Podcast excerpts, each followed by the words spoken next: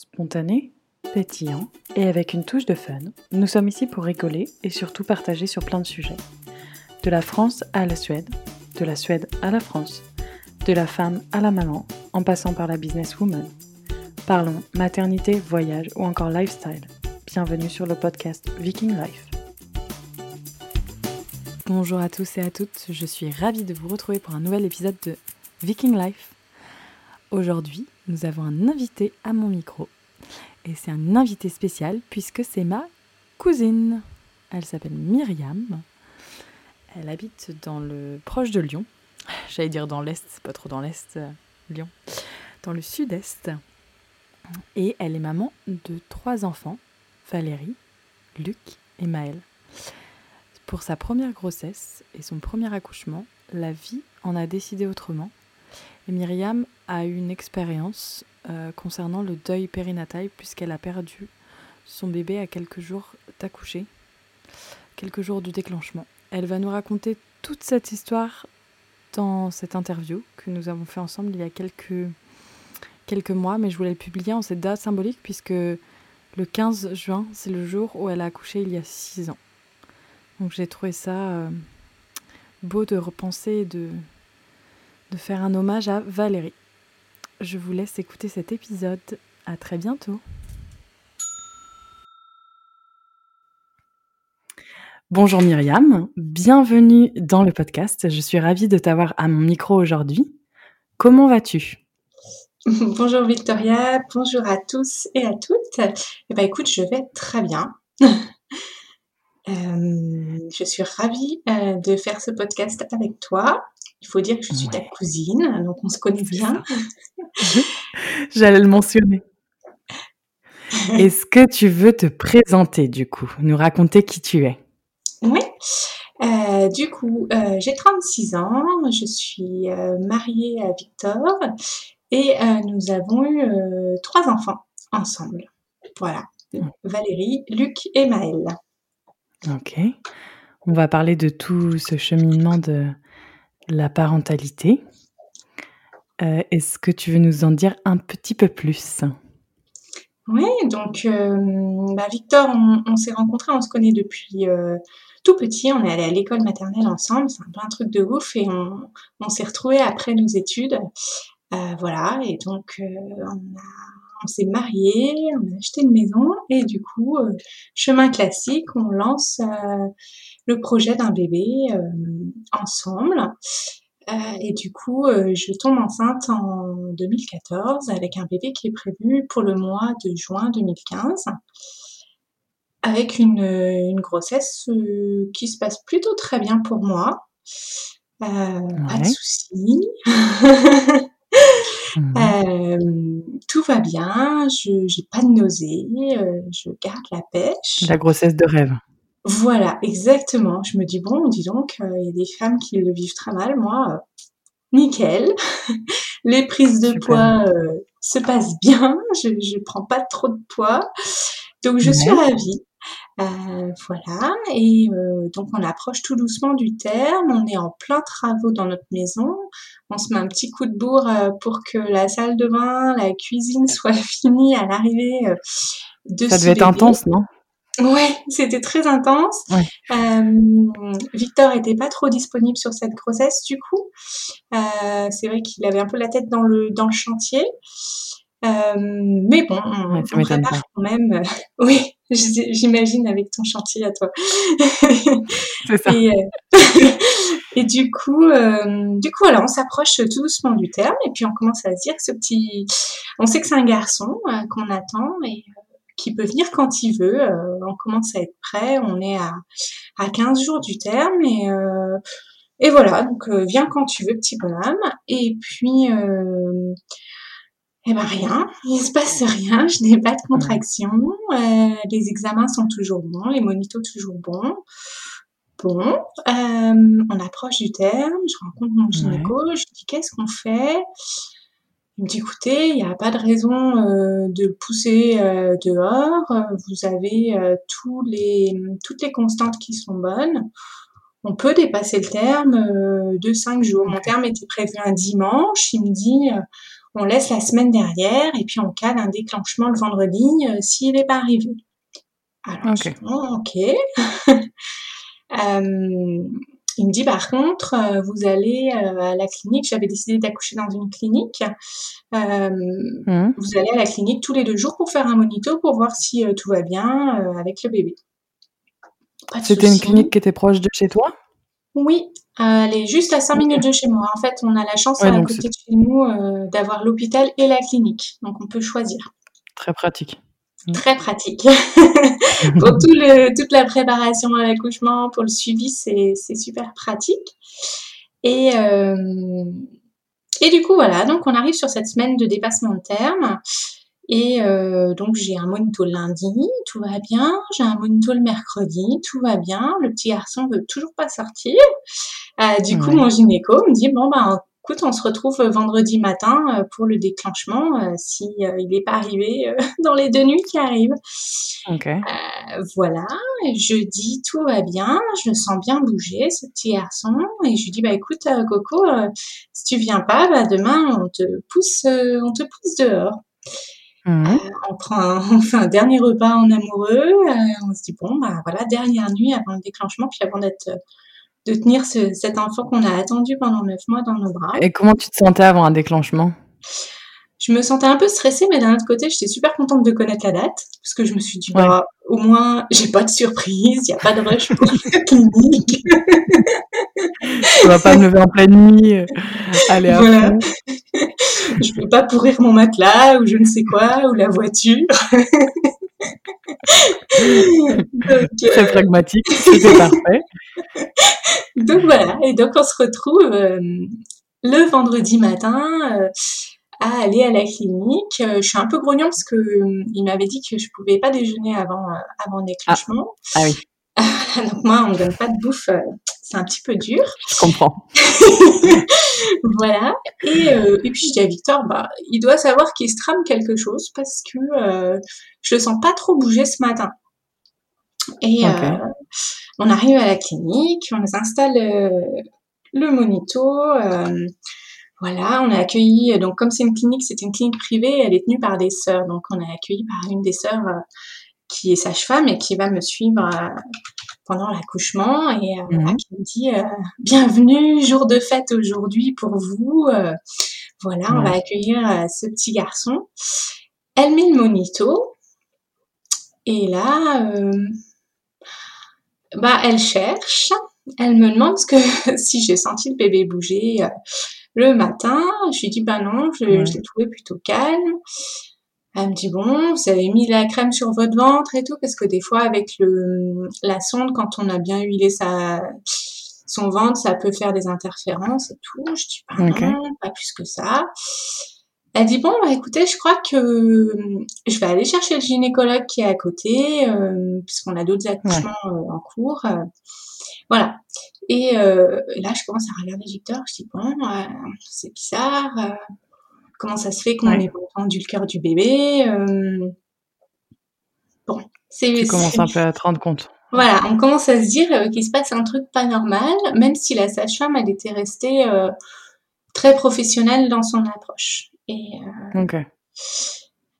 le gynécologue arrive, s'installe et du coup remet la sonde sur mon ventre, passe la sonde partout sur mon ventre et puis là il me dit Écoutez, madame, euh, monsieur, euh, je suis désolée, mais le cœur de votre enfant s'est arrêté. Oh là là. Et mm. eh ben moi je dis ben qu'est-ce qu'on fait? On le remet comment en route? Et puis là, Victor il me regarde et il me dit non non mais on peut rien faire. Et là le le gynécologue il me regarde et il me dit je, je ne peux rien faire pour vous. Et là, je me dis. Ça a dû être. Euh, Donc là, c'est le gros, gros choc et, euh, et j'arrive pas à formuler euh, dans ma tête. Tu veux pas parler. Il est mort, quoi. C'était ça, en fait. Cet enfant est mort, mmh. il est décédé. on le verra pas, mmh. on le verra pas en vie, quoi. Ouais. Et donc, là, il nous laisse, il nous dit, bon, écoutez, vous allez aller déjà faire une échographie euh, pour qu'on regarde un petit peu, voilà, si on voit quelque chose. Et on verra pour la suite. Donc en fait, on est, on est sous le choc et d'un autre côté, on est embringué dans le, dans le circuit médical. Donc on les suit, on sort, on arrête mon ventre et tout. Je suis pas encore en larmes parce que je pense que je réalise pas encore. Euh, Victor est blanc comme un linge. Euh, voilà. Donc on Est-ce que tu t'es sentie soutenue par le personnel médical à ce moment-là?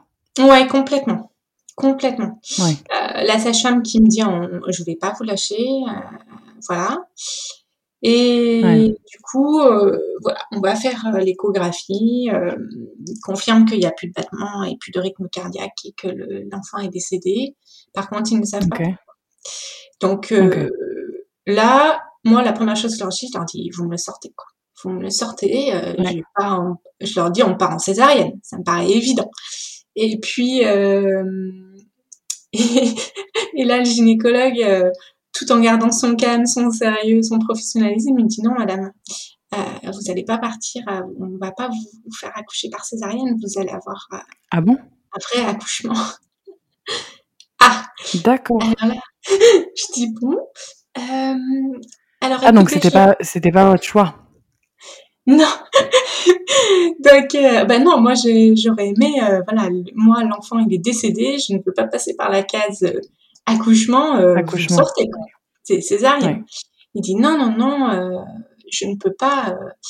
si vous, c'est pas l'heure d'en parler, mais pour de futures grossesses, il vaut beaucoup mieux pour vous que vous accouchiez par voie basse. Donc, on va partir sur un accouchement par voie basse. Donc là, je regarde Victor, je dis bon. Euh, Ça a dû être. Euh, ouais. Eh ben, intense. ouais, c'était intense. Euh, là, le, le, gynéco, il me dit de toute façon, votre corps, il n'est pas prêt du tout. L'enfant, il est décédé. On va pas vous. Il y a plusieurs possibilités de, de faire un déclenchement. On va vous donner des cachets. vous allez rentrer chez vous. Euh, vous allez prévenir ah votre famille, vous allez vous poser chez vous et vous revenez demain. Euh, on va voir si les cachets font effet pour euh, maturer le col et vous préparer à l'accouchement. Donc, on rentre chez nous. Donc évidemment, tu imagines bien le truc, on a envie de croiser personne. La première chose qu'on fait, bah, évidemment, c'est d'appeler nos parents. mes parents qui arrivent qui sont les plus proches, qui vont être les premiers à arriver, euh, voilà, qui, qui, vont être effondrés avec nous. Euh, et puis après, les parents de Victor qui arrivent un peu plus tard. Et, euh, et là, je dis à Victor, il faut envoyer un message parce que tout le monde savait qu'on avait un déclenchement aujourd'hui. Euh, on envoie un message à nos têtes de réseau. Euh, famille, on les a au téléphone, nos frères et sœurs, on les appelle, mais euh, tête de réseau et on leur dit, voilà, on, a perdu le bébé, Informé, on donnera des nouvelles dès qu'on pourra quoi. Mm. Donc ça, c'était, ça a été un de nos premiers trucs à faire le vendredi quand on est rentré chez nous. Ça a dû être très très dur pour toi, surtout que tu étais encore enceinte. Ah bah oui, j'étais enceinte avec un bébé euh, que je chantais par moments parce qu'en fait, il bougeait encore dans le liquide amniotique avec mes mouvements. Enfin, c'était... Ça doit être... Euh, c'est inimaginable en fait, euh, l'épreuve par laquelle... Une douleur énorme, ouais.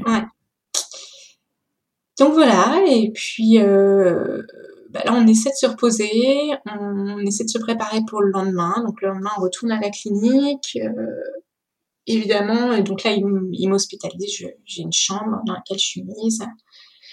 Les cachets n'ont rien fait. Euh, il m'en redonne. Euh, et puis là, le samedi, en fin de journée, je me mets à faire de la fièvre, à trembler. Tu donc là, réaction? ouais, voilà, j'ai fait une réaction allergique à un des cachets qu'ils m'ont donné. Mm. Euh, voilà, mais le temps qu'il fasse ses analyses sanguines, etc., ils m'ont dit que ça va prendre un peu de temps et on ne sait pas ce que c'est parce qu'en fait, on ça peut être une réaction, réaction allergique au cachet que vous avez pris ou euh, ça peut être euh, bah, tout simplement euh, votre corps qui commence à réagir contre euh, le bébé qui est décédé à l'intérieur de vous. D'accord. En fait, d'avoir un corps mort à l'intérieur, c'est c'est quand même pas très sain. il y a tout un tas de bactéries qui se développent et, euh, et en fait moi je suis euh, extrêmement surveillée avec des prises de sang régulièrement pour voir si euh, je me mets pas à avoir euh, une infection quelque chose comme ça quoi.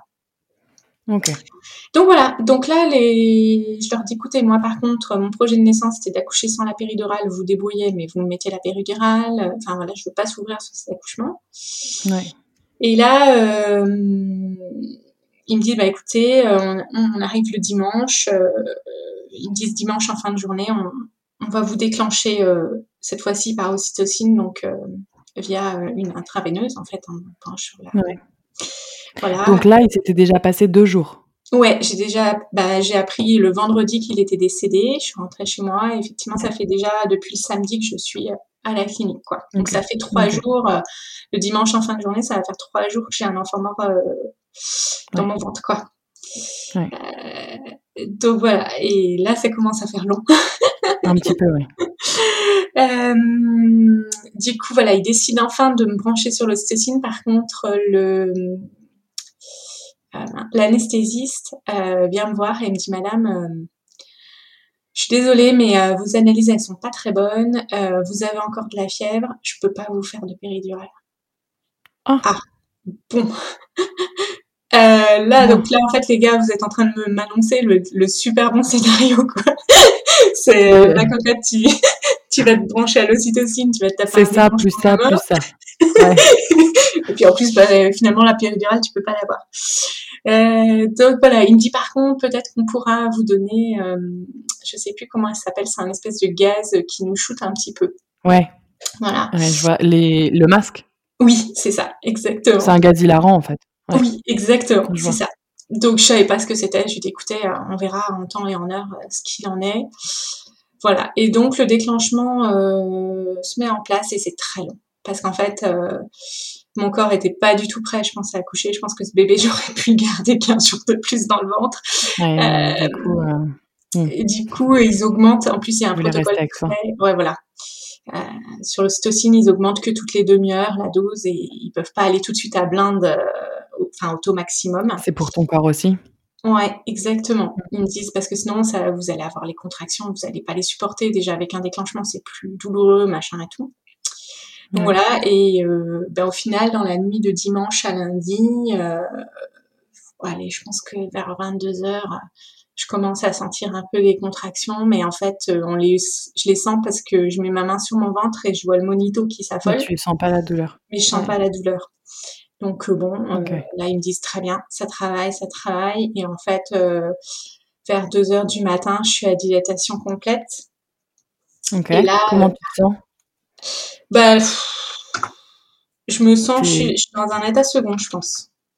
T'es lavé des émotions, tu sais pas trop ce qui t'arrive peut-être? Je sais pas ce qui m'arrive, je sais qu'il va falloir que j'accouche, que que là il va falloir que je pousse et que là par contre les contractions je commence à les sentir à mort. Euh, Victor il peut rien pour moi. L'anesthésiste il revient, il me met du gaz hilarant, je me mets à marrer dans le, le truc. Euh, le gynéco, il sait plus où se mettre parce que c'est quand même, euh, c'est pas très drôle comme accouchement, mais en fait, moi, je plane complet.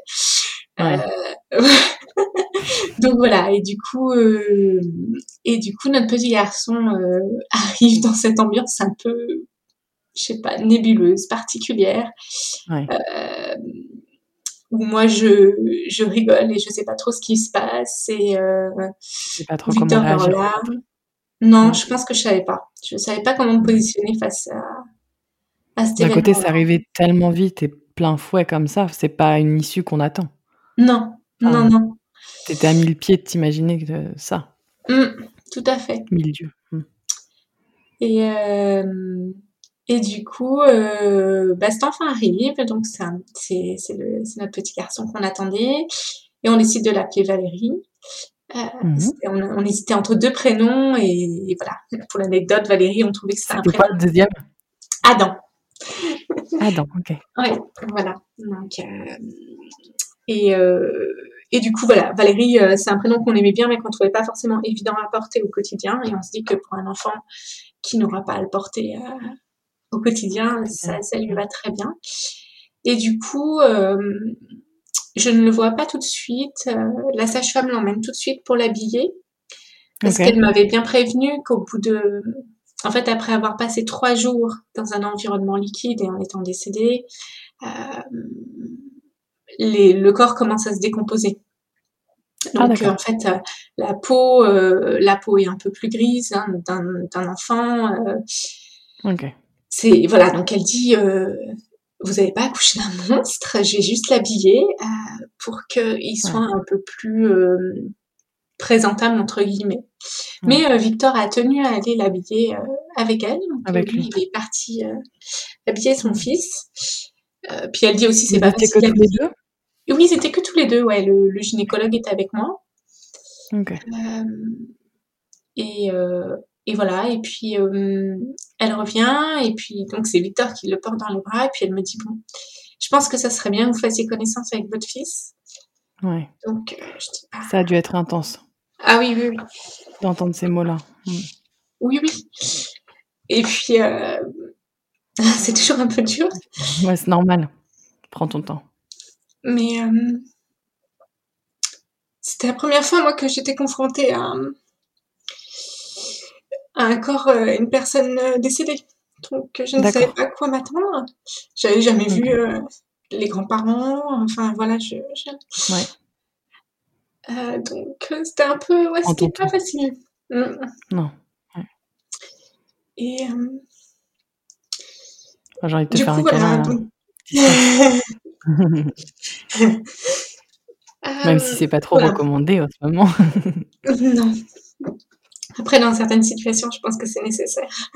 Je pense aussi. Euh, donc voilà, et donc Victor euh, vient avec lui et, euh, et, voilà, on reste un moment et là, effectivement, la sage-femme et le, et le gynécologue nous laissent. Vous laissent. Mm. Voilà. Et est-ce que ta famille a pu venir? Oui. Ou la famille de Victor? Oui, oui, oui. Eux, ils ont été là temps, en fait, tout le week-end. Et puis après, effectivement, euh, ils les ont laissés rentrer euh, dans la clinique, même si c'était la nuit, euh, pour qu'ils puissent rencontrer ouais, Valérie. Donc moi, voilà, j'ai pas pu le prendre dans mes bras, mais effectivement, j'ai passé un temps avec lui, avec Victor, pour s'habituer à cette idée. Je pense que c'est là qu'on comprend vraiment que cet enfant-là, il est parti en fait. Et, qu'on devient parent. Avec Ouais. Il est toujours là. Il est toujours là, oui. Sous une autre forme. Donc, Prends ton temps. Hein. si tu veux faire une pause dans le discours, c'est intense. Hein. J'ai super envie de pleurer aussi. Je savais pas toute cette histoire. Je la connaissais pas. Et, euh, et donc voilà, et, et donc euh, après ce moment-là, moi je dis à Victor, c'est bon, je j'ai plus, enfin je peux pas passer plus de temps avec lui. Euh, puis la sage-femme nous avait prévenu aussi en nous disant euh, donc ils allaient le mettre en chambre froide. C'est horrible à dire comme ça, mais en attendant que les pompes funèbres puissent venir le prendre. Est-ce que tu sais, enfin s'il y a eu des des tests ou des choses pour savoir ce qui s'était passé ou pas du tout? Alors, euh, on a refusé euh, de faire euh, des tests génétiques. On n'est pas et on a refusé aussi l'autopsie. Parce qu'en fait, quand j'ai accouché, il avait le deux tours de cordon autour du cou, plus le cordon en écharpe autour de son bras. Et pour le gynécologue, c'est la cause la plus probable. Euh, c'est qu'il est pincé à un moment son cordon et qu'il ait arrêté son alimentation. Donc, euh, en fait, nous, ça nous pas voulu chercher plus loin Non. Non, non, parce que ils ont fait des analyses sur, mon, sur moi, sur mon sang.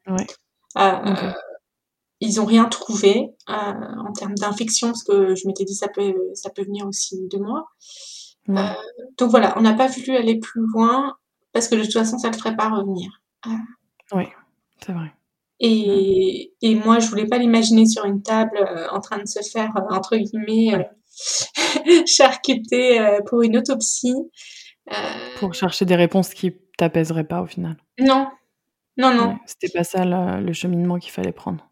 Pour moi, en tout cas, c'était pas ça qui nous. Et puis pour Victor non plus, c'était pas le, chemin qu'on souhaitait prendre. Je sais qu'il y en a qui le, prennent, mais nous, la réponse et l'analyse du gynécologue nous suffisaient.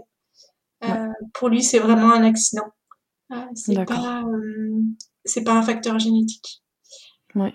Et, et du coup, voilà. Donc, effectivement, et bien après, moi j'ai accouché du coup par voie basse, donc après c'est toute la, on reste en surveillance à l'hôpital pour voir que, enfin à la clinique pardon pour pour voir si tout se passe bien. Et puis du coup, Victor se retrouve à gérer euh, eh bien les pompes funèbres, euh, les, visites de cimetière, euh, le contact avec le prêtre, parce qu'on voulait quand même faire une cérémonie euh, pour euh, célébrer cet enfant.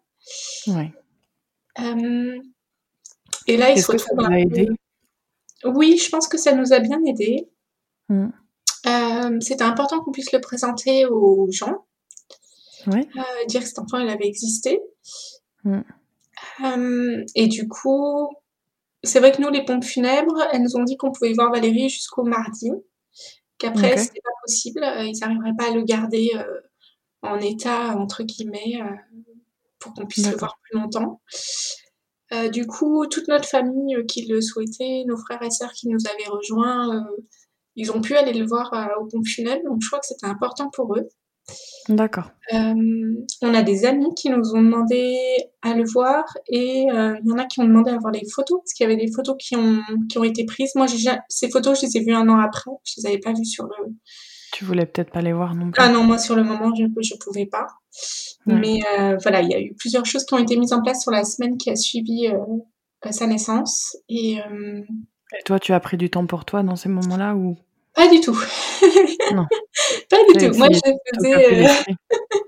je faisais euh, attaché presse. Non, je rigole, mais euh, en gros, j'avais euh, beaucoup de gens qui ne comprenaient pas, qui ne comprenaient pas ce qui s'était passé, ouais. qui me posaient beaucoup de questions, qui étaient en colère. Ouais qui voilà qui voulait venir effectivement euh, nous aider, nous soutenir. Donc il a fallu expliquer, réexpliquer et raconter. Euh, ça c'était important pour eux.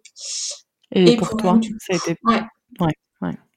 Bah, c'était du coup nous ça nous permettait de raconter et de raconter et c'était comme ça qu'on faisait notre chemin de deuil. D'accord. Euh, et donc le samedi, euh, donc il est né le, dans la nuit du dimanche, lundi, et le samedi suivant, on faisait la cérémonie. Euh, de revoir avec le prêtre et avec tous nos amis, toute notre famille. Voilà. Et on n'avait que l'urne parce qu'on avait décidé, euh, on a décidé de l'incinérer. Euh, D'accord pour pouvoir le mettre où on voulait, parce qu'en fait, les cimetières de Bourgoin-Jailleux, où j'habite, sont assez affreux. soit en bordure d'autoroute, soit complètement bétonnés. Et, ah, c'est vrai que je le vois quand on passait au, au train. Oui, tout à fait. Il y en a deux. Il y en a un du côté de l'autoroute, un du côté du train. Ah euh... J'ai une image du coup. Mm. voilà. Du coup, ça nous correspond bien. C'était pas du tout ça qu'on souhaitait euh, pour ce petit garçon. Euh, du coup, euh, voilà. Du coup, on a fait le choix de l'incinération et d'aller répandre ses cendres. On les a mis en montagne, en chartreuse. Voilà. Génial. Mmh, génial. Du coup, c'était ce qui vous convenait le mieux. Oui, c'était ce qui nous parlait le mieux à ce moment-là. Ouais, exactement. Mmh. Et puis après, Et comment bah, après... les premières semaines du coup? Les premiers jours après les premières semaines? Du coup, tu as expliqué déjà un petit peu. Mais... Oui, bah oui, bah c'est euh... c'est jongler avec euh, avec les réactions de tout le monde, euh, avec euh, vider la chambre, ranger les vêtements. Ouais. Euh, heureusement qu'on avait euh, nos familles qui étaient là et qui euh, nous ont pris en charge, je pense, pendant bah, au moins une semaine, dix jours, là où ils faisaient les repas. Ils, ils géraient parce que nous, on était un petit peu des automates avec Victor. Et puis après, on s'est retrouvés seuls. Et puis là, on a dit, bon, euh, il va falloir qu'on avance. Faut qu'on en parle. Euh, voilà, qu'on en parle. Donc là, on a mis plusieurs choses en place. Euh, on a hum, on a contacté une association euh, qui a un groupe de parole une fois par mois sur Lyon, qui s'appelle L'enfant sans nom, euh, parents endeuillés, euh, qui permet de se okay. retrouver avec des parents pour, qui ont vécu la même chose que nous, la perte d'un enfant juste avant la naissance ou juste après, euh, pour différentes raisons, et, et d'en parler ensemble. Ça, c'était la première chose qu'on a fait tous les deux. Et après, on est chacun de notre côté allé voir euh, une psychologue. Voilà, D'accord. Pour, euh, avoir un suivi euh, sur ce qui se passait en nous et puis comment le, comment le gérer. Mmh. Après, on en a beaucoup parlé entre nous. Et puis, moi, j'ai aussi ressenti le besoin d'aller écrire sur des forums. Donc, D'accord. bon, j'ai beaucoup cherché sur Internet et, voilà, j'ai beaucoup Pour trouver des parents comme toi ou pour soutenir Oui. d'autres parents? Mmh. Pour trouver des parents comme moi d'abord, et puis euh, effectivement après avec le temps qui passe, c'était euh, pour montrer aux parents euh, qui vivaient un deuil euh, tout- là tout de suite qu'on avance, qu'on avance quand même avec le temps qui passe. Mmh. Donc euh, voilà, et puis euh, on a aussi beaucoup communiqué avec nos familles, nos amis euh, proches en leur disant euh, que c'était important pour nous de parler de cet enfant. Donc D'accord. On voulait qu'ils retiennent la D'avoir date. une reconnaissance. Voilà, qu'ils pouvaient aborder le sujet, qu'on pleurerait peut-être, mais que c'était important pour nous qu'ils en C'est parlent. important. Ouais. Mmh. Euh, ça, c'est nous, comment on l'a ressenti. Et voilà, on voulait absolument leur dire, euh, n'en faites pas un sujet tabou. Ouais. Euh, ça reviendra, il y aura des grossesses autour de nous, on parlera euh, enfant, on veut pouvoir parler de Valérie. C'est important, euh, c'est Ouais. vraiment important pour nous.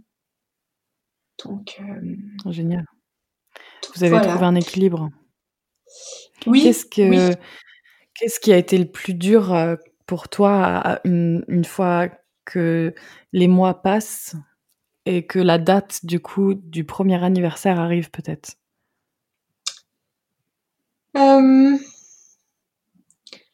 Bah là, j'attendais de voir qui c'est qui avait, qui c'est qui y penserait, entre guillemets. Hem, mais là, effectivement, heu, nos amis et et en tout cas notre famille proche y a pensé et et nous a envoyé un petit message, hem, pour nous dire, Pour le célébrer. bien à nous. Donc personne n'avait oublié.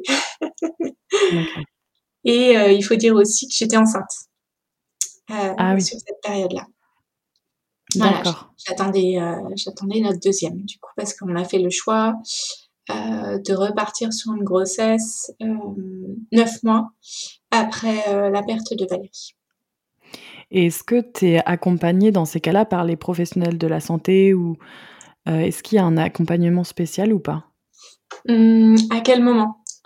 Avant de lancer une 2e grossesse? Ouais, enfin, cette période, heu, comment choisir d'ailleurs quand est-ce lancer une 2e grossesse? Est-ce qu'il y a des choses à attendre? Enfin, je sais pas. Comment ça se passe? Oui, alors c'est vrai qu'on en a parlé, heu, je pense, heu, 2 ou 3 mois après la perte de Valérie, en parce qu'on a des suivis, de contrôle, hein, la rééducation du périnée et compagnie, j'y ai pas coupé, hein. Et du Ouais. coup, ils m'ont dit les la plupart des professionnels m'ont dit: «Entre 6 mois et 9 mois après la perte d'un enfant, votre corps a déjà reconstitué une bonne partie de ses réserves, heu, donc il est prêt à se lancer sur une nouvelle grossesse». Après, c'est effectivement vous, comment vous vous sentez, heu, psychologiquement, mentalement dans votre couple, heu, il faut que vous vous sentiez prêt et prêt à vous dire Ouais. que l'enfant qui viendra, c'est pas Valérie, c'est un autre enfant. Ouais. Ouais. Donc heu, C'est pas pour, combler, heu, c'est ouais, c'est votre 2e enfant du coup? Mouais, c'est notre 2e enfant, ouais. Mmh, C'est tout à ça. fait. OK. Donc oui, vous aviez quand même un suivi? Oui, on avait un suivi et après sur la grossesse d'après, du coup, hem Donc tu es en tombée enceinte assez rapidement au final? Oui. Oui, Ouais, oui. c'est ça. J'étais, heu, en fait pour, heu, Valérie, j'étais tombée enceinte très rapidement et pareil pour, heu, pour Luc sur, heu, sur le 1er cycle donc voilà, c'est des Mmh. fois je disais à mon corps: «Mais tu me trahis, comment tu peux me faire ça, retomber enceinte si vite? J'ai même pas eu le temps de dire, "C'est bon, j'ai envie de retomber enceinte", que je le suis». Donc voilà, bah, c'est comme ça. C'est c'est comme ça, ça s'est Ouais. fait comme ça. Hem et cette 2e grossesse, du coup, en suivi, c'était à la carte. C'est-à-dire que là, heu, je recontacte mon gynécologue et il me dit: «C'est comme vous le sentez, c'est comme vous le voulez. Heu, vous voulez des contrôles, tous les mois, vous avez des contrôles tous les mois. Vous voulez du monitoring, chez vous, on vous fait du monitoring chez vous. C'est, comment vous, vous voulez vivre votre grossesse». Et surtout, ouais, pour être zen, quoi. C'est ça, exactement. Donc hem nous, on a pris le parti de dire on va essayer de mener cette grossesse un peu comme la première, c'est-à-dire euh, sans examen supplémentaire, en faisant juste les examens réglementaires. On verra à l'approche du terme euh, ce qui se passe et ce dont j'aurai besoin. Euh, du coup, voilà. Mais on a été accompagnés tout le long par notre gynécologue. C'était le même que pour la première grossesse? Voilà, on a fait le choix d'aller voir le même que la première grossesse, effectivement, et on a fait aussi le choix d'accoucher de nouveau à la clinique, comme si on avait besoin de boucler la boucle, en fait. Ouais, ok. Voilà, on avait vécu quelque chose de très fort avec eux, mais de quelque chose de, de très triste, et ils nous avaient très bien accompagnés, très bien épaulés.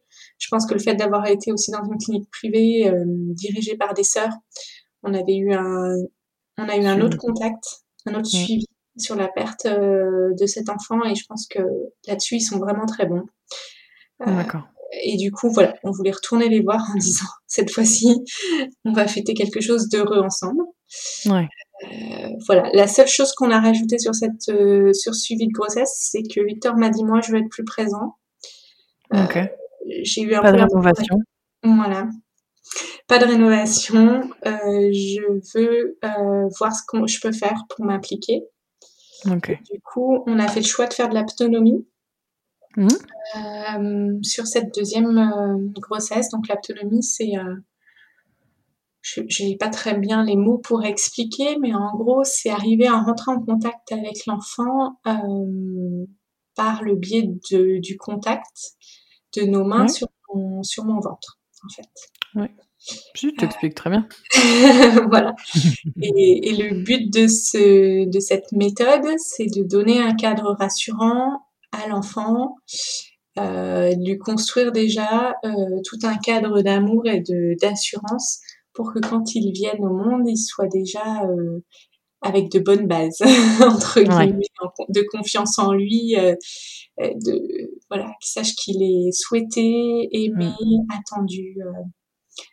Est-ce que ça a bien fonctionné avec Victor Il a bien réussi à rentrer en contact avec lui Ouais, ouais, ça a super bien marché.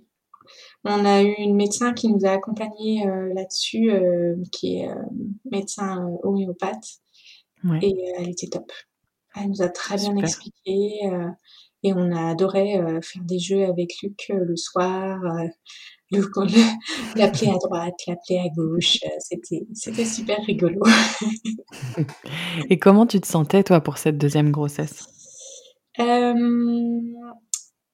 Très stressée, euh, mais surtout à la fin. C'est-à-dire que la, le, le début de la grossesse, ça allait, ça s'est passé comme la première. C'était plutôt une belle grossesse aussi. Et ça allait. Le, ça allait. C'est quand on a commencé à se rapprocher du terme et que je voyais que cet enfant, il voulait toujours pas sortir. il voulait rester avec toi encore. Ouais. puis là en plus on n'avait pas demandé le sexe, on s'est dit on garde la surprise, même si moi j'étais persuadée d'attendre un garçon. Hein. Je savais, j'avais dit à Victor, euh, si c'est une fille, ça sera vraiment une très grosse surprise, mais je pense que c'est un garçon. Euh, voilà, il voulait pas sortir. Il était prévu euh, pour le 18 décembre et, euh, et début décembre, il y avait toujours rien. Il était toujours pas là. Et puis là, mon gynéco, il me dit, mais moi, je pars en vacances une semaine. Donc, soit euh, on fait un déclenchement avant, donc là, tout début décembre, soit vous attendez la semaine du 12 décembre. Je dis, oh là là. Bah, écoutez, pour l'instant, ça va. Je pense que je vais tenir le stress. J'avais ma sage-femme à côté de la maison qui me disait tu viens te millier deux si tu as besoin de faire un monito, euh, voilà. Mais c'est rigolo parce que c'était lui qui était un enfant euh, qui bougeait beaucoup, comme s'il sentait que j'avais besoin euh, tout le temps, tout ça le temps. rassurait. voilà, ça me rassurait. Il bougeait énormément la nuit, le jour. Dès que je le sentais plus à un moment donné, tu vois, je l'appelais en faisant de l'apto. Et direct, il venait, je le sentais qu'il venait se coller contre ma main ou qu'il me donnait un coup. Et ça, c'était, c'était juste top, en fait. Ce qui m'a permis d'aller. Euh, ouais. Hmm. Et du coup, euh, on s'est approché du terme. Et là, tout le monde me disait, mais t'es folle. ouais. mais, mais sors-le de là, il va bien et tout, sors-le de là. Je dis, bah écoutez, euh, je vais lui donner autant de chance que, entre guillemets, à son frère, c'est-à-dire de, d'arriver euh, par lui-même, parce que le déclenchement, c'est quand même pas top. On, les pousse quand même bien dehors. Euh, voilà, mais voilà, on s'est approché. On va lui donner une chance. Voilà, on va lui donner une chance. Et du coup, on avait programmé le déclenchement le 15 décembre. Euh, en sachant que le terme était prévu au 18. Donc on s'est dit, bon, a un peu de chance, ça va. il devrait être là. Eh ben non. eh ben non. Eh ben non. Donc là, je peux te dire que la nuit du 14 au 15 décembre, je n'ai pas beaucoup dormi. Parce que là, je revivais la même chose qu'avec Valérie. Je revivais, je me disais, je vais revivre un déclenchement. Euh, pitié, faites que tout Je vais retourner à la clinique demain matin. Voilà accueillis par la sage-femme qui nous avait accueillis la dernière fois. Heureusement. Vous aviez vraiment gardé les mêmes personnes? Ouais, ouais, ouais. Mais c'était volontaire. C'était volontaire. Ouais. On leur avait dit, vous nous mettez pas par contre dans la même salle où vous nous avez fait l'annonce pour Valérie. vous trouvez essayez de travailler. ouais. Donc, très sympa. Euh, voilà. Pour vraiment euh, qu'il ait son accouchement à lui. C'est ça, que qu'on soit pas plongé dans des, des pensées tristes alors qu'on vient euh, pour lui et, et voilà. Ouais. Et euh, et du coup voilà, on s'est retrouvé le 15 décembre, euh, 9 mois, euh, enfin 18 mois euh, de date à date avec Valérie qui était née lui un 15 juin, bah, à faire un déclenchement. Ah oui. Ouais, c'est rigolo. Ouais. Il n'y a pas de hasard. Non, il y a des trucs, des fois, il n'y a pas de hasard. Et euh, voilà, puis déclenchement, bah là, cette fois-ci, euh, toujours sans péridurale, parce que je m'étais dit que j'avais géré pour le premier, donc le deuxième, ça devrait le faire. Je savais pas demandé le gaz Le gaz Non. Le masque Ben non, du coup, ai dit, je vais essayer sans. Ils m'ont dit, euh, on va voir, parce qu'a priori, vous avez un gros bébé. Ok. Ah. bon, je leur ai dit, très bien, on va voir. Et puis, euh, et puis voilà, bah, déclenchement, euh, déclenchement mis à. J'ai dû être branchée sur l'ostocine vers 9h30 et à 14h, Luc était là. Donc euh, très rapide en fait. Hein. Ah, ça a été rapide. Mmh. Ouais, ouais, j'ai pas des accouchements très longs. Euh, ça va, ça marche. Une fois qu'elle est. Vas-y. Ils veulent rester quoi. Ouais, c'est ça. C'est juste qu'ils veulent rester, mais une fois qu'ils sont bien poussés dehors, que l'ostocine est à son max, ils sortent quoi. Donc, voilà. bien vécu ce deuxième accouchement sans péridurale? Ouais, j'ai bien vécu ce deuxième accouchement. Bon, j'ai un peu douillé sur la dernière heure, euh, mais euh, voilà, ça s'est très bien passé et euh, j'ai sorti, j'étais très fière de moi, un bébé de 4 kg 4. Ah oui. voilà. Ah oui. sans déchirure, sans point. sans rien? Sans rien du tout. Euh... T'as peut-être eu des petites éraillures. Oui, j'ai eu des petites éraillures. Est-ce que tu te souviens de ce jeu euh, on, avait, on avait joué un jeu avec mamie, avec le dictionnaire. Il y avait le mot éraillure. J'étais enceinte, je m'en souviens. Ah, et t'avais dit, toutes celles qui ont accouché, elles savent ce que c'est. oh. on avait fait ça pour l'anniversaire des 85 ans de mamie. bah, J'étais enceinte, mais tu ne savais pas. Ah, du coup, ça m'avait mis la puce à l'oreille, moi. J'ai retenu ce mot-là grâce à toi. Éraillure, ouais. Mm, exactement. donc, nickel, t'as as super bien géré au final. Ouais, j'étais super fière de moi. Mm. Bah, tu Et, pouvais. Euh, donc voilà, après, euh, après l'accouchement, euh, ils m'ont gardé un petit peu en salle parce que je saignais beaucoup. Ah, ouais. Et là, en fait, euh, bah, du coup, j'ai eu droit à une petite révision utérine. Donc, j'ai eu droit à un petit euh, coup de gaz, mais cette fois-ci pour m'endormir euh, vite fait. Euh, passé assez rapidement. On n'a pas très bien compris ce qui se passait. En fait, on était en découverte de bébé, et puis et puis la sage-femme qui revenait, qui revenait, qui enlevait des serviettes pleines de sang, et, et au bout d'un moment, elle a dit Là, il faut que j'appelle le gynéco euh, parce que j'avais accouché sans le gynéco. Du coup, le gynéco était de garde, mon gynéco.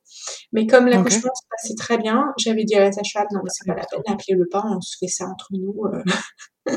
Tranquillement. Il est venu, voilà, il est, venu du coup après pour me féliciter. Il m'a dit bon, c'est arrivé tellement vite qu'a priori vous n'avez pas eu le temps de m'appeler.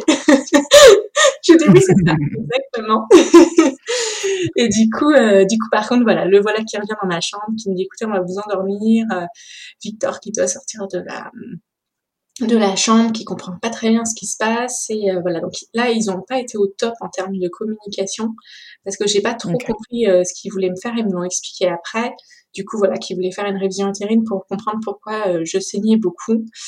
Euh, et, euh, et en fait, il y avait rien. Et quand je me réveille, euh, là, la sage-femme, elle a un éclair de génie et elle me dit Est-ce que vous avez envie de faire pipi? Je dis Mais j'en sais rien, je sens rien. Euh, parce qu'en fait, quand on accouche de gros, souvent c'est le cas quand on accouche de gros bébés, en fait, euh, on a une telle un tel shoot d'hormones qu'on on est un peu comme endormi en fait sur la zone du bassin. Et du coup, on sent plus ses fonctions euh, si on a envie de faire pipi, caca, enfin voilà, on sent plus rien. Et, euh, et en fait, du coup, elle m'a sondée et euh, elle m'a dit, bah c'était ça en fait, c'était votre vessie qui était pleine et qui empêchait votre euh, votre utérus de se recontracter. ah, dis donc. Et oui. Elle me dit, bah oui, quand on accouche d'un gros bébé, bah des fois, on pense pas à ça. C'est que vous sentez plus si vous avez besoin de faire pipi ou pas. je dis, bah tout ça pour ça. Elle dit, bah, vous êtes passé loin, c'est loin, passez pas très loin, pardon, de la euh, transfusion de sang, perfusion de sang, je sais ah pas comment on dit, parce que j'avais quand même perdu beaucoup de sang. Elle m'a dit, vous avez un super bah, taux donc euh, nickel. je dis, pas, vous m'avez bien fait peur. Je me suis tapé une révision utérine, tout ça pour une vessie pleine. donc on en a rigolé après, mais, euh, mais voilà, ça, ça, voilà. Et comment vous vous sentez avec les premiers moments avec Luc, du coup, dans vos bras? Euh, Top. On se sent très bien. On se dit, enfin, euh, on a un bébé à qui faire des câlins. Euh, un bébé en plus qui tout de suite avait les yeux grands ouverts. Il nous regardait, ça, on avait l'impression d'avoir un bébé super éveillé. C'était des moments magiques ouais, quand ils nous l'ont posé. Puis là, ils nous ont quand même laissé un moment quand même tranquille avant tout le, tout le chambardement euh, derrière. Et Pour ta Ouais, voilà. On en a bien profité et, et, et, là, tu vois, on pense à Valérie quand même, hein, dans ce moment-là. On se dit, bon, ouais. c'est pas Valérie, c'est Luc qui est arrivé, mais euh, voilà, c'est quand même top. Un, T'as un grand frère. Mm. Ouais. Et puis de, ouais, de dire ça y est, on, complète notre famille et, et Luc, euh, voilà, t'es bienvenu, t'as toute ta place et, et on, va faire un bout de chemin ensemble, quoi. Ça, c'est top. Mmh. Ouais, tu devais être. Euh, et Victor dans tout ça? Eh ben, Victor, il pleure.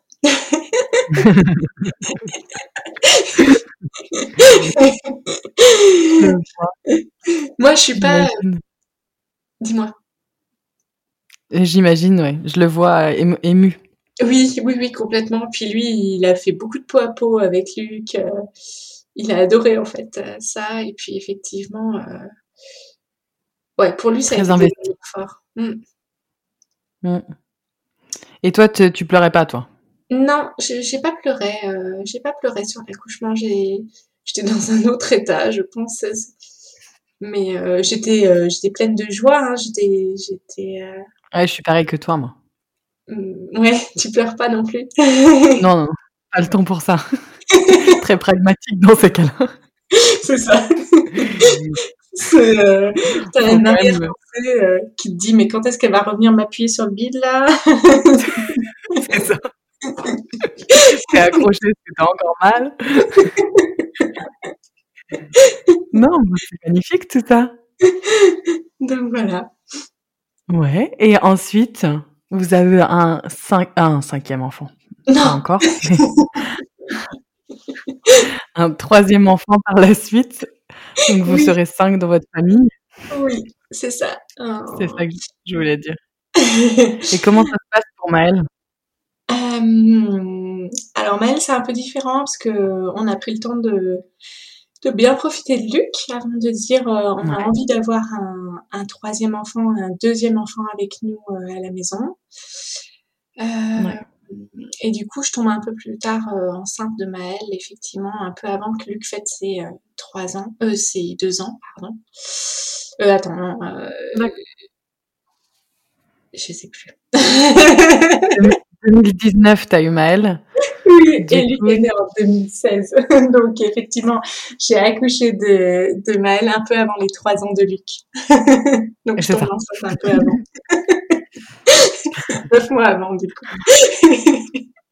C'était logique. voilà. Et, euh, et voilà. Et par contre, la grossesse de Maëlle, ce n'est pas la même. Euh, dès le début, euh, je suis malade. Ah. Dès, les premières prises de sang, ma sage-femme me dit Ouh là là, votre taux de sucre n'est pas très bon, suspicion de diabète gestationnel. Je lui dis C'est quoi ce bazar euh, Elle me dit Vous avez accouché. pas connu ça pour les deux autres? Voilà, non, pas du tout. du coup, je dis, c'est quoi? Ça implique quoi? Euh, ben, Elle dit, vous allez euh, être suivi à l'hôpital, euh, vous allez prendre votre sucre euh, six fois par jour en vous piquant le doigt et surveiller votre... Ça doit être vraiment intense. Hein. Ah, et ça, en fait, j'en ai fait des cauchemars. Parce que, en gros, moi, ils m'ont détecté au troisième mois. Donc là, je sais six mois à tenir avec ce bordel, ce bazar, pardon. Mmh. Et, euh, et du coup, euh, moi, ça va pas du tout. En fait, moi, dès qu'on touche à la bouffe, comme je disais déjà euh, tout à l'heure, c'est sacré pour moi. Et, et là, je comprends pas. Je, je suis pas en surpoids, je fais du sport. je comprends pas pourquoi d'un coup j'ai une suspicion de diabète gestationnel. Donc j'ai beaucoup beaucoup de mal à me faire à l'idée et du coup je retourne voir ma psychologue. Je dis là, il va falloir que vous me suiviez pendant la grossesse parce que ça va pas le faire. C'est trop Et puis je dis à Victor, euh, tant qu'à faire là, la grossesse merdique que je suis en train de faire, bah c'est une fille. Hein. je dis, j'attends pas un garçon. on, est, on, peut demander le sexe euh, à la deuxième écho. Hein. Je lui dis, euh, mais il y aura pas de surprise. Hein. donc, donc, voilà, donc c'est parti pour cette grossesse là. Euh, qui du coup euh, est stressante, mais sur un voilà sur un autre euh, une autre euh, thématique okay. sur stationnel.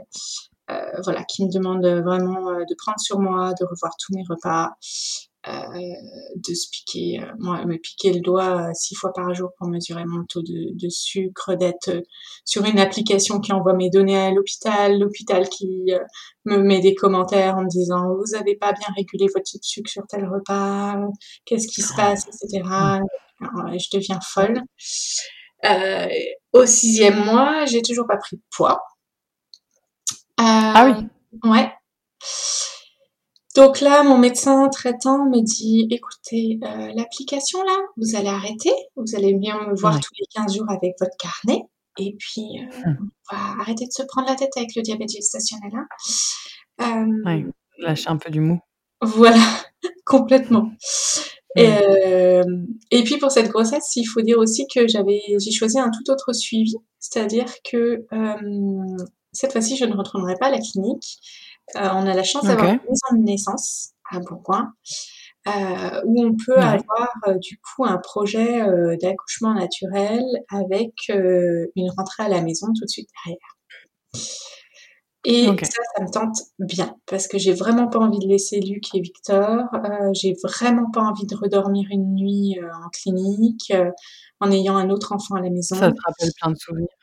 Voilà, donc euh, autant pour Luc, c'est ça s'est bien passé parce que j'avais personne dans la maison. Victor, il pouvait dormir avec moi les nuits euh, à la clinique. Pour Maëlle, je sais que ça va les trois dans votre cocon. Ouais, mm. exactement. En plus, Luc, il fera sa rentrée euh, scolaire parce que Maëlle est prévue pour début septembre. Donc euh, voilà, tous ces moments-là, j'ai envie de les vivre avec mon fils. Euh, du coup, voilà, maison naissance, je me dis c'est top. J'ai des copines qui l'ont fait, qui ont accouché avec euh, des sages-femmes géniales à la maison naissance. Je leur dis c'est pour moi.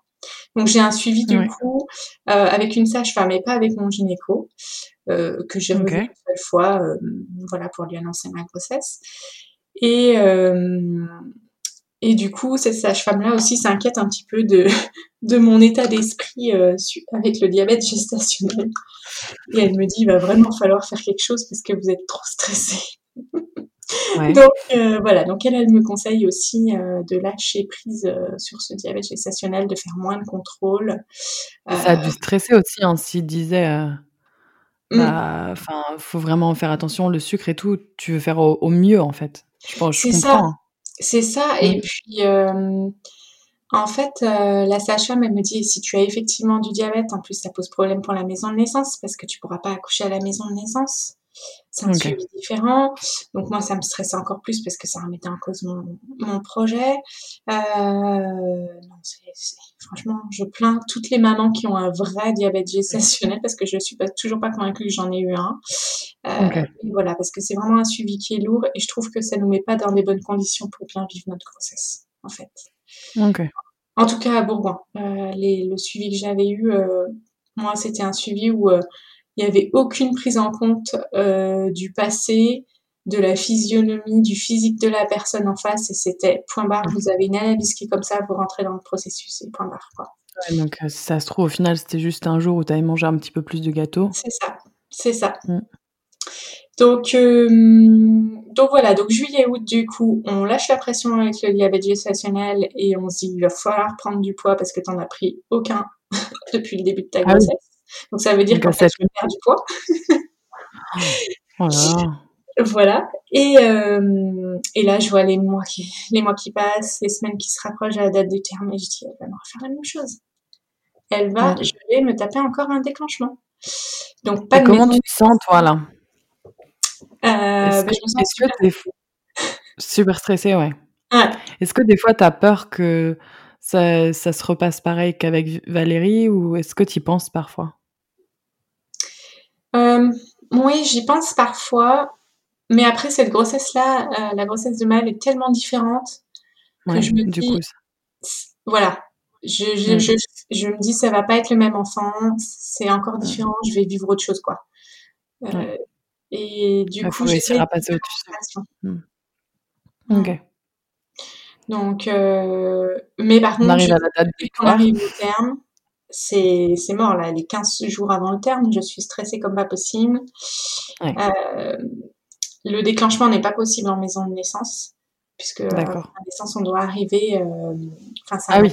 naturel, donc on ne peut pas on n'a pas de médicalisation, on ne peut pas vous mettre une perfusion avec de l'ocytocine et cetera. C'est pas du tout Ah oui, possible. donc heu, OK. Voilà. Donc hem, donc voilà et là, ma sage-femme qui me suit, elle me dit: «Bah, écoute, je suis habilitée, pour faire des accouchements en plateau technique à l'hôpital qui est juste à côté de la maison de naissance, donc S'il faut faire un déclenchement, c'est moi qui te le ferai, on ira en plateau technique à l'hôpital». Et tu pourras rentrer plus tôt. Voilà et tu signeras une décharge et et si tout va bien, tu pourras rentrer chez toi, heu, plus tôt, heu, c'était ça qui te tenait aussi à à cœur. Et du coup, tu te sens un petit peu soulagée d'avoir quand même, un compromis Oui, complètement, dans complètement. Je crois que ça m'a enlevé un poids sur les épaules en me disant: «Bon, écoute, ce bébé, elle arrivera quand elle veut et puis, heu, on fera avec, heu» Vous aviez demandé le sexe, du coup? Ouais, la 2e écho. On avait demandé le sexe. Le gynéco qui me dit, heu: «Vous avez une petite idée, madame?» Je dis: «Ouais, je pense que c'est une fille». «Ah bah, vous avez raison». Rigolo. qui me dit: «Bah, elle m'avait, trusté la surprise». Voilà, comme ça. C'est rigolo. Mais Ouais. Donc heu, voilà et puis, bah, mmh, on attend, on attend, on dit à Maëlle que ce serait bien qu'elle vienne autour du 15 août, heu, qu'on est prêts, heu, fin août. Ouais.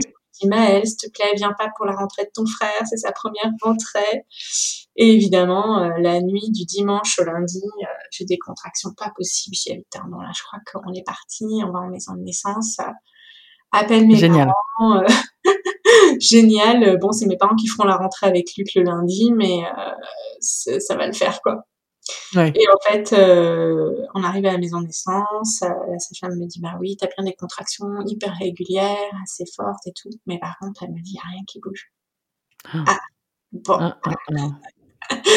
Et ben, lundi matin, Victor m'a dit: «Bah, écoute, a priori, il se passe rien, donc écoute, j'emmène Luc à l'école faire sa rentrée, je reviens te chercher à la maison de naissance, mais a priori, c'est pas pour aujourd'hui» et là, je dis à la sage-femme: «C'est pas possible, hein», je dis: «Mais là, le terme, il est vendredi, quoi, on est lundi, et ben, je vais tous mes enfants, je vais passer par le déclenchement». Elle me dit: «Bah, écoute, ça arrive».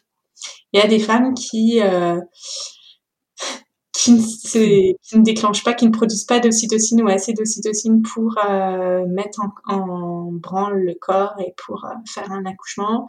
Il y a des femmes qui, si euh, tu étais en Afrique, tu porterais tes enfants 15 jours ou 3 semaines de plus parce qu'on n'aurait pas un suivi comme on a en France. Ouais. elle dit, toi, tes enfants, ils sont bien dans ton ventre et ils veulent pas sortir, quoi. Ils veulent pas sortir. donc, donc voilà, donc je dis, bah écoute, on est parti pour un déclenchement. il n'y a pas le choix. Il n'y a pas le choix. Donc, euh, donc voilà. Euh, elle me dit, tu vas faire quand même un petit contrôle à l'hôpital euh, auprès du gynécologue qui sera de garde le jour de ton déclenchement pour qu'il te connaisse, etc. Et là, ça a été le pire rendez-vous de toute ma grossesse. je mets pense de toutes mes grossesses. Parce que je suis ah tombée sur le chef de service de la gynécologie obstétrique de l'hôpital. Et un vieux ronchon? Oui, il a été très froid. Il m'a regardé moi, il a regardé Victor en disant qu'on était inconscient euh, à quatre jours du terme avec mon histoire d'avoir toujours pas déclenché et sorti Maëlle. Euh, que c'était ah n'importe quoi. Et mm. euh, du coup, il m'a dit... Bah, Bien culpabilisant. Ah oui, complètement. Complètement. Mm. Je vais vous ausculter. Euh, c'était aucune précaution. Alors que moi, j'avais l'habitude avec les sages-femmes, c'est on vous met une couverture sur les jambes, euh, on, vous demande quand est-ce qu'on peut regarder votre col, etc. Lui, il est allé comme un bourrin. J'ai failli lui dire, mm. mais là, on est en plein dans le débat des violences obstétricales, vous êtes en plein dedans, vous. Hein. vous avez coché toutes les cases. Hein. Je suis ressortie, j'avais mal, euh, je saignais, enfin... Ah oui, quand même. Ah oui, oui, oui, non, non, c'était horrible. Quand je l'ai raconté à ma sage-femme, elle m'a dit, oh, elle me dit, je, je, je souhaitais que tu ne tombes pas sur lui parce qu'il a une sacrée réputation. Il est très bon sur euh, les cas d'urgence en obstétrique, mais alors en suivi. Euh, D'accord. C'est une catastrophe. Ouais. C'est une catastrophe. Donc voilà. Mm. Donc j'ai dit à Victor, le jour du déclenchement, j'espère que tout va bien se passer pour que lui qui est de garde là, on n'en est pas, on n'est pas affaire à lui. Donc voilà. Et puis euh, du coup. Euh, jour du déclenchement, euh, l'hôpital qui m'appelle et qui me dit il faut que vous soyez là à 7 heures. Euh, ma sage-femme qui me rappelle derrière en me dit non, non, c'est bon, on est en plateau technique, euh, viens à 9 heures, prends ton petit déj. ok. mange avant. Ça me va bien.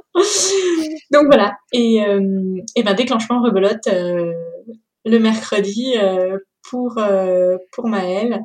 Donc, euh, je laisse euh, Luc le matin avec ma maman en lui disant, bah, écoute, on rentre ce soir, euh, si tout va bien, avec ta petite sœur, amuse-toi bien avec mamie, et, et on est parti. À tout à l'heure. Voilà, à tout à l'heure. Et donc là, euh, bah, déclenchement euh, qui se passe très bien, travail qui se passe très bien. Puis comme d'hab, hein, les contractions, moi, je ne les sens pas avant euh, d'être à dilatation, aller entre 8 et 10. Donc en gros, moi, je souffre la dernière heure. Et puis après, le bébé est là. Voilà, et après le bébé est là. Donc, euh, ils m'ont bien entendu dans le service. Parce que je pense que j'ai pas mal. T'avais pas eu de péridurale? Non, toujours pas. J'avais dit à les deux premiers, je m'en suis passée, donc on va passer pour la troisième aussi. pas besoin. Euh, voilà. Donc, euh, non, mais en fait, je rigole, mais quand je regarde mes parcours et mes accouchements, j'ai plutôt un corps qui est fait pour accoucher. Je sens pas trop les contractions. Ouais, euh, je les sens sur la fin. Euh, j'ai fait trois déclenchements. Tout le monde me dit les contractions de déclenchement, elles sont horribles. Moi, je connais pas autre chose et je survis. Donc en fait, il y a un hmm. moment donné, euh, je me dis bon, allez cocotte, t'as C'est c'est toi, c'est toi qui est très qui résiste très bien à la douleur et qui est faite pour accoucher. Hein. Oui, je pense. Ouais, je pense aussi. Donc, donc voilà, et ben là pareil, Maëlle, elle arrive aussi en début d'après-midi, après 4 heures de travail, 5 heures de travail et euh, une heure effectivement à un peu crier dans le service. Euh, mais voilà, elle arrive et pareil, euh, c'est top quoi. Quand elle arrive, on se dit ça y est, elle est là, elle a envie, elle tout, va bien. tout va bien. Mm. Elle est en pleine forme, génial quoi. Génial, on peut passer un temps avec elle. Ma sage-femme qui me dit, elle me dit j'aimerais avoir des accouchements comme vous tout le temps. où ça se passe bien et, voilà. Roule comme sur des roulettes. Mmh, complètement. Mmh. Et puis, euh, et puis bah, la condition pour que je rentre chez moi, que je signe une décharge, c'était de pouvoir me lever deux heures plus tard. Et bah écoute, euh, c'était possible. J'ai pu aller euh, aux toilettes, manger une énorme part de quiche. donc c'est bon, ma sage-femme m'a dit c'est bon, tu peux rentrer. Tu peux rentrer. je lui ai dit comment... Ouais. Non, non, Je lui ai dit par contre, je pense qu'il va me falloir le fauteuil roulant quand même pour aller jusqu'à la voiture, hein, parce que là, je vais faire un kilomètre dans les couloirs de l'hôpital. elle a accepté. Ouais, elle a accepté. mais mais euh, comment et comment se passe la rencontre entre Luc et Maëlle? Euh... Eh ben, Luc se demande qui c'est qui débarque dans son environnement en voyant ce bébé tout fripé euh, qui a deux heures de vie euh, quand il débarque à la maison. voilà, mais il est très intrigué, il demande tout de suite à la prendre dans les bras, donc c'est top. Et, mm.